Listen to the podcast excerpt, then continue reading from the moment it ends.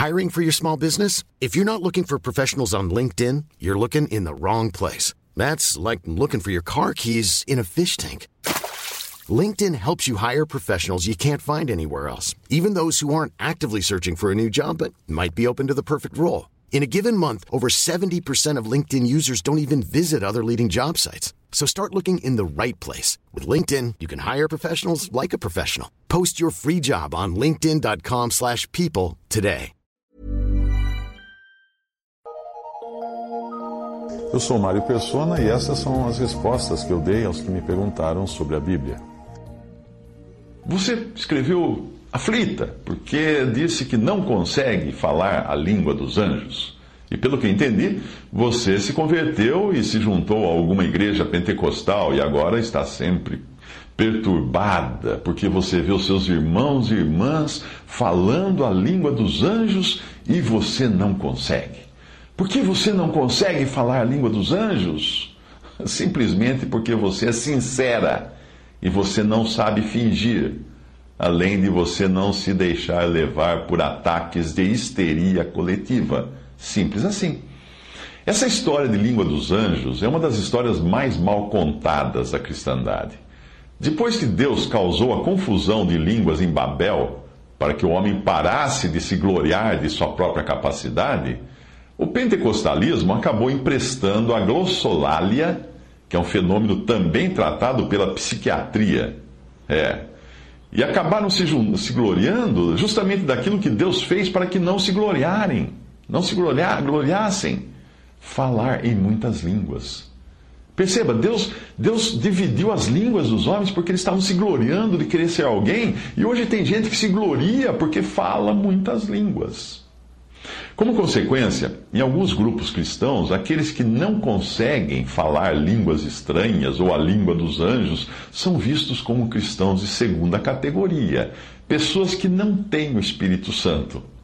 Mas a Bíblia diz: ora, se alguém não tem o Espírito, o Espírito de Cristo, esse tal não é dele. Romanos 8, 9. Portanto, ou a pessoa tem o Espírito Santo e ela é crente ou ela não tem Espírito Santo, ela nunca creu em Cristo, então. Mas, felizmente, quando você crê em Cristo, você é selada com o Espírito Santo da promessa. Esse é o penhor da nossa herança, a garantia da herança do crente. Mas para entender a questão das línguas, é preciso voltar ao jardim do Éden. Lá havia uma só língua. E é com ela que nós encontramos Adão e Eva se comunicando no jardim do Éden, falando com Deus e falando também com Satanás, que aparece ali na forma de serpente. Deus e Satanás também se comunicavam com Adão e Eva, de um modo que eles se entendiam. Portanto, não havia no Jardim do Éden necessidade de intérpretes. Depois de Babel, da Torre de Babel, as pessoas precisariam aprender diferentes idiomas se quisessem se comunicar entre si. Mas mesmo assim, o homem continuou se comunicando com Deus sem precisar de intérpretes. E Deus e os anjos continuaram falando com os homens em diversas ocasiões sem precisarem de tradução simultânea. Ou seja, as diferentes línguas na terra são problema apenas para quem vive no mundo material e não no espiritual. Porque o nosso espírito se comunica com o espírito, com o espírito de Deus, se comunica com Deus através do Espírito Santo que habita em nós hoje. Nós não precisamos saber uma língua diferente para nos comunicarmos com Deus. Ainda que falemos com gemidos inexprimíveis, o Espírito Santo leva isso como uma comunicação muito clara aos ouvidos do Pai. Ah, as, as, os idiomas, os idiomas naturais desse mundo, ah, são problema de comunicação entre homens. Não são um problema de comunicação entre o homem e Deus ou entre os anjos, não. No dia de Pentecostes, Deus inverteu aquilo que ele tinha feito em Babel, para mostrar que agora ele queria novamente que o seu povo pudesse se entender. Os discípulos cheios do Espírito Santo falaram em diferentes idiomas e judeus de várias nações os, os escutaram falar, cada um no seu próprio idioma ou na sua própria língua. Apesar de ter sido algo miraculoso, obviamente não existe ali qualquer menção de um idioma angelical porque fica claro tratar-se de línguas humanas, e, e, existe até uma lista da, das regiões ou países de onde tinham vindo esses judeus que estavam ali e onde esses idiomas eram falados. Você lê em Atos 2, você vê a lista de, de povos que estavam ali. De onde então o pentecostalismo tirou essa ideia de que alguém poderia falar a língua dos anjos? Bem, de 1 Coríntios 13, 1, quando Paulo escreve o seguinte: Ainda que eu falasse as línguas dos homens e dos anjos, e não tivesse amor, seria como metal que soa ou como o sino que, que tine. O problema é que Paulo não está absolutamente, de maneira nenhuma, dizendo ser capaz de falar a língua dos anjos. Ele está usando uma figura de linguagem. Para quem entende português, isso é uma figura de linguagem. E fica fácil entender isso se nós lermos os ainda que que ele usa em todo o seu texto, em toda a passagem. Ainda que eu falasse a língua dos anjos, ainda que tivesse o dom de profecia, ainda que conhecesse todos os mistérios e toda a ciência, ainda que tivesse toda a fé de maneira tal que transportasse montes, ainda que distribuísse toda a minha fortuna para o sustento dos pobres, ainda que entregasse o meu corpo para ser queimado. Percebeu? Ele usa a mesma figura de linguagem para dar vários exemplos. O foco de Paulo não está nas coisas que ele supostamente seria capaz de fazer, mas no fato de que de nada adiantaria fazer tudo isso se ele não tivesse amor. Essa é a mensagem, esse, essa mensagem que a passagem passa para nós.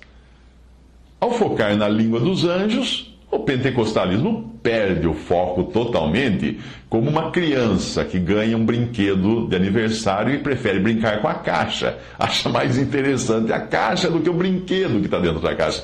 Se nós adotarmos o mesmo princípio usado pelo pentecostalismo para a interpretação do texto, nós seremos obrigados a admitir que Paulo era um super-herói. Paulo deveria sair nos gibis, porque além de falar a língua dos anjos, ele era capaz de falar todas as línguas dos homens, todos os idiomas que, que já foram identificados até hoje, que no, no caso são 6.912 pela pesquisa que eu fiz na internet. Nós vamos dizer que Paulo tinha o dom da profecia, que conhecia todos os mistérios da ciência, conhecia toda a ciência. Paulo tinha fé capaz de transportar montes. Paulo era bilionário e filantropo e pretendia ser cre cremado, queimado, estando ainda vivo. Absurdo, não? Absurdo que Paulo poderia estar dizendo isso, afirmando essas coisas. Eu também acho absurdo. Mas alguém poderá correr e apontar outra passagem. Ah, mas eu tenho 1 Coríntios 14, 2. Porque o que fala em língua desconhecida não fala aos homens, senão a Deus, porque ninguém o entende, e em espírito fala mistérios. Bem, aqui não diz nada de língua dos anjos, mas diz de um idioma estrangeiro e desconhecido para os presentes ali naquela reunião. Parafraseando o versículo, o sentido seria mais ou menos isso: porque o que fala chinês entre brasileiros não fala aos homens, senão a Deus porque ninguém o entende em espírito fala mistérios. É óbvio que eu não entenderia um irmão da China orando em chinês ao meu lado e teria de admitir que aquilo tudo é um mistério para mim. E ele não está conversando comigo, ele está conversando com Deus, eu não vou entender, mas Deus entende. A passagem continua com Paulo explicando que o que fala em língua desconhecida edifica-se a si mesmo, mas o que profetiza edifica a igreja. O que Paulo quer dizer com isso? Que falar num idioma estrangeiro e desconhecido aos outros é algo maravilhoso? Não! Ele está dizendo exatamente o contrário.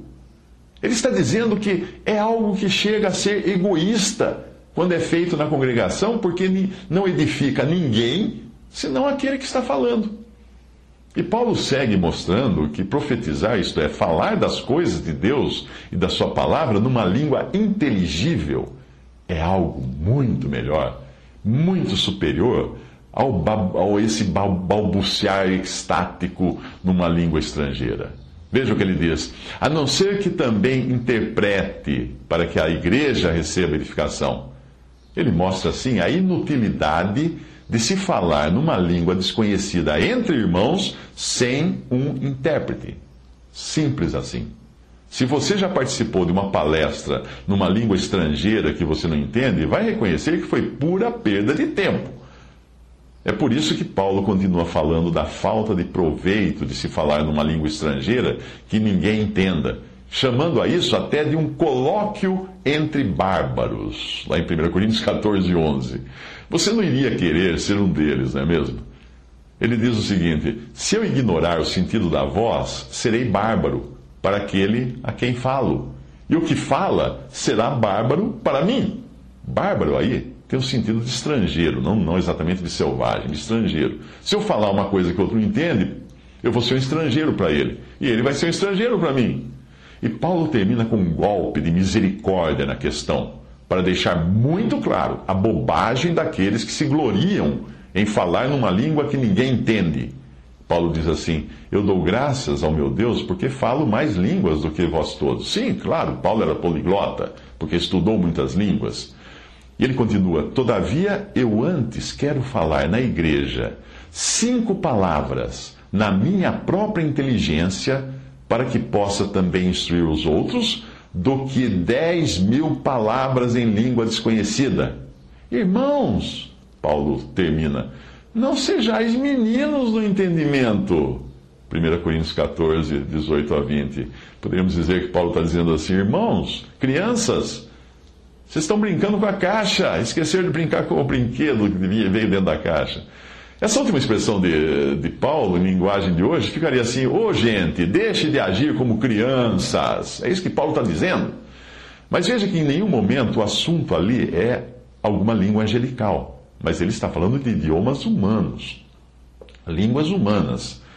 É preciso você distorcer muito o texto para acreditar em outra coisa. Neste momento, então, viria alguém tirando da lapela, do bolso, 2 Coríntios 12, 4. Quando diz, Paulo está falando na terceira pessoa aqui, pela sua humildade, ele fala na terceira pessoa, ele diz de alguém que foi arrebatado ao paraíso e ouviu palavras inefáveis que ao homem não é lícito falar. Bem, se esse versículo estiver falando de alguma linguagem angelical, então fica muito claro que o homem está proibido de falar palavras nessa tal língua, porque Paulo fala: o homem não é lícito falar. Será que eu deixei passar alguma passagem de uma suposta língua angelical? Eu acho que sim, deixei passar uma que também é usada pelos pentecostais, Romanos 8, 26. E da mesma maneira também o Espírito ajuda nós, nossas fraquezas, porque não sabemos o que havemos de pedir como convém, mas o mesmo Espírito intercede por nós com gemidos inexprimíveis. E aquele que examina os corações sabe qual é a intenção do Espírito, e é ele que, segundo Deus, intercede pelos santos. Bem, eu entendo que aqui não está se referindo a uma língua mas está se referindo às intenções do Espírito Santo em nós. E esses gemidos não são nossos, são gemidos do Espírito. Leia de novo, leia de novo. Da mesma maneira, também o Espírito ajuda as nossas fraquezas, porque não sabemos o que havemos de pedir como convém, mas o mesmo Espírito intercede por nós com gemidos inexprimíveis. É Ele. É Ele que está fazendo isso. São os gemidos inexprimíveis do Espírito Santo.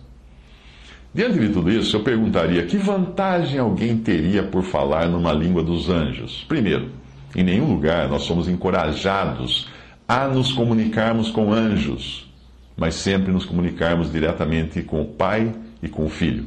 Perceba que nem mesmo nós encontramos alguém na Bíblia se comunicando com o Espírito Santo, falando ao Espírito Santo, orando ao Espírito Santo. Não, não tem ninguém na Bíblia que faça uma oração ao Espírito Santo. É errado fazer uma oração ao Espírito Santo, embora ele seja Deus.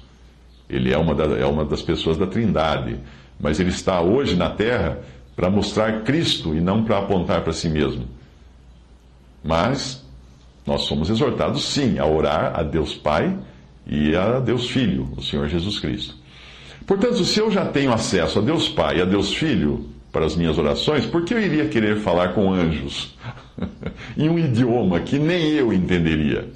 Que utilidade isso teria para o anjo encontrar um ser humano falando coisas que nem sabe o que significam para si mesmo, para o próprio ser humano, e querendo falar com o anjo? Se alguém pretende se comunicar dizendo coisas que não sabe o que significam, isso não é comunicação de maneira nenhuma, porque para nós nos comunicarmos nós temos que ter inteligência, na comunicação? Qual a utilidade de eu falar uma língua que nem eu, nem ninguém entende? Qual a utilidade? Ah, tem uma utilidade. Tem, claro que tem uma utilidade.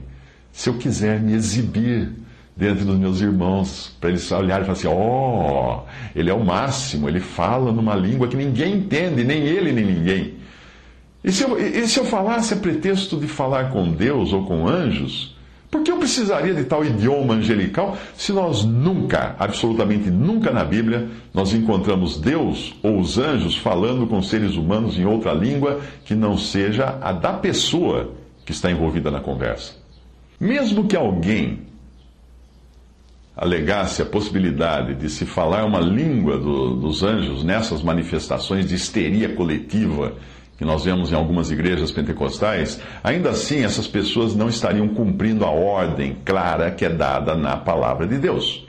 1 Coríntios 14, 27 a 35 diz claramente: Se alguém falar em língua desconhecida, faça-se isso por dois, ou quando muito, três, e um depois do outro. E haja intérprete. Mas se não houver intérprete, esteja calado na igreja e fale consigo mesmo e com Deus porque Deus não é Deus de confusão, senão de paz, como em todas as igrejas dos santos. As vossas mulheres estejam caladas nas igrejas, porque não lhes é permitido falar. Mas estejam sujeitas, como também ordena a lei, e se querem aprender alguma coisa, interroguem em casa seus próprios maridos, porque é vergonhoso que as mulheres falem na igreja. Agora, ninguém poderá dar a desculpa de que não viu essas instruções claras na palavra de Deus. E mesmo assim, eu aposto um doce, como você na igreja onde congrega, está todos os dias vendo essas regras serem desrespeitadas quando aquelas pessoas começam todas a gritar em línguas estranhas e desconhecidas, alegando, às vezes, que são línguas dos anjos ou que são línguas estrangeiras. Isso não glorifica a Deus, muito pelo contrário.